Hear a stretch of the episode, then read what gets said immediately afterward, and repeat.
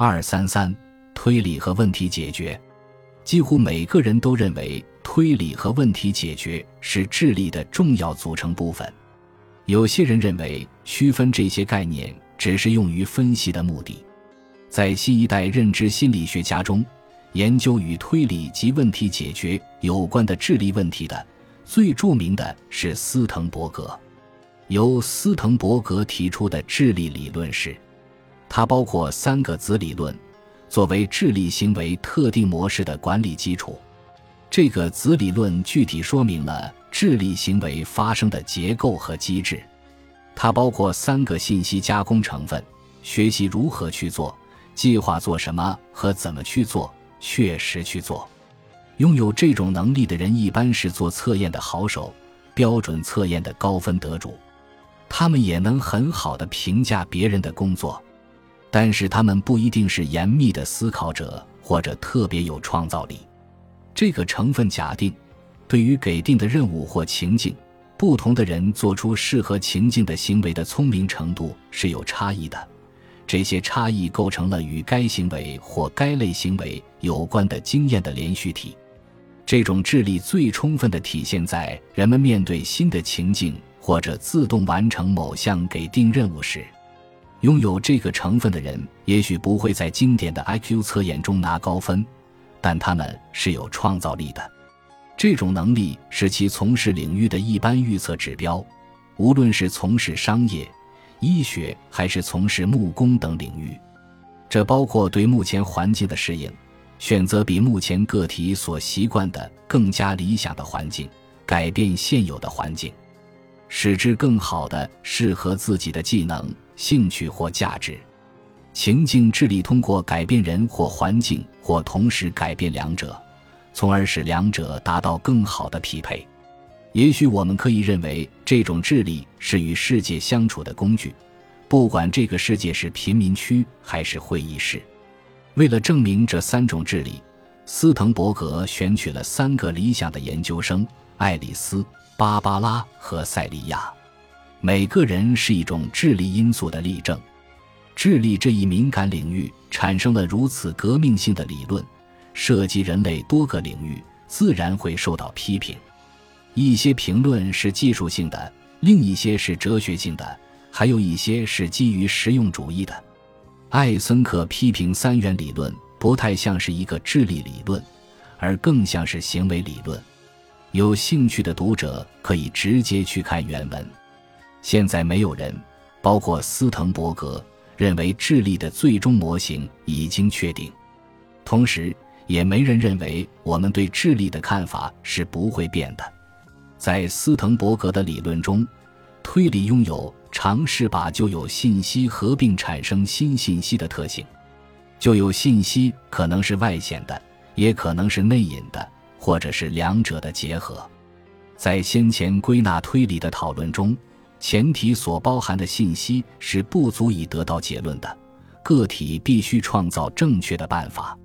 斯滕伯格用的一种技巧是类比，表示为 A 比。B 就像 C 比 D，用符号表示就是 A B C D。有些情况下略去 D，让参与者想出这个 D 是什么；有时则让参与者在一系列选项中选出合适的 D。像这样，语文学、语言真菌学解决这个问题无需很强的推理能力，但该道类比题对很多人来说还是不容易的。因为他们不知道真菌学研究真菌，而语文学是研究语言的起源的。下划线五下划线三下划线五下划线三，这种类比测量的是和词汇有关的智力形式。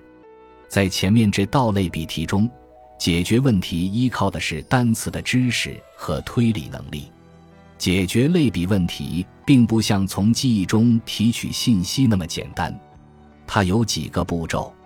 斯滕伯格认为，当面对这类问题时，应该把类比问题拆分为子问题，在解决整个问题之前，得先解决子问题。该策略与前面提到过的纽威尔和西蒙的手段目的分析方法相类似，不同的是，信息加工的每个阶段都很重要。下面的问题是根据斯滕伯格改编的，用它来说明在解决类比问题的过程中必须要经过的一些步骤。律师、当事人、医生，这个例子里单词的难度比前面的例子低，人们对这些词项比较熟悉。解决步骤如下：一、编码类比的词项；二、推断律师和当事人的关系；三、推断推理前后两部分之间的高级的联系；四、把前一部分的关系应用到后一部分中；五、做出反应。首先就是要把类比的短语编码。即转换成下一步操作使用的内部表征。斯滕伯格用的表征模式是基于信息的特征。看下面的例子：华盛顿，E. 林肯。华盛顿可以编码为一位总统在钱币上的头像，或一位战斗英雄，亦可能是数字、顺序或数量。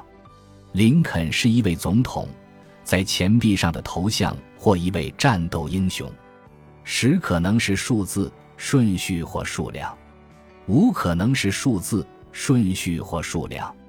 除了这些类比所体现的语义表征，问题的信息也可以用图片表征。例如，一个白圈中有一个黑方块这样的类比题，就可以用形状、位置或者颜色来表征。从这些问题中，斯滕伯格又发展出一种包含五种不同成分的智力理论。这些成分可以用来分析智力，它们是原成分、操作成分、知识习得成分、保持成分和迁移成分，指的是一个人在解决问题的过程中所必须经过的步骤，指的是个体有关如何进行问题解决的知识。因为原成分是所有智力任务的基础，所以斯滕伯格认为它与一般智力有关。他正继续研究不同的成分在推理任务中如何运用，以及这些成分和原成分是如何随成长而变得复杂。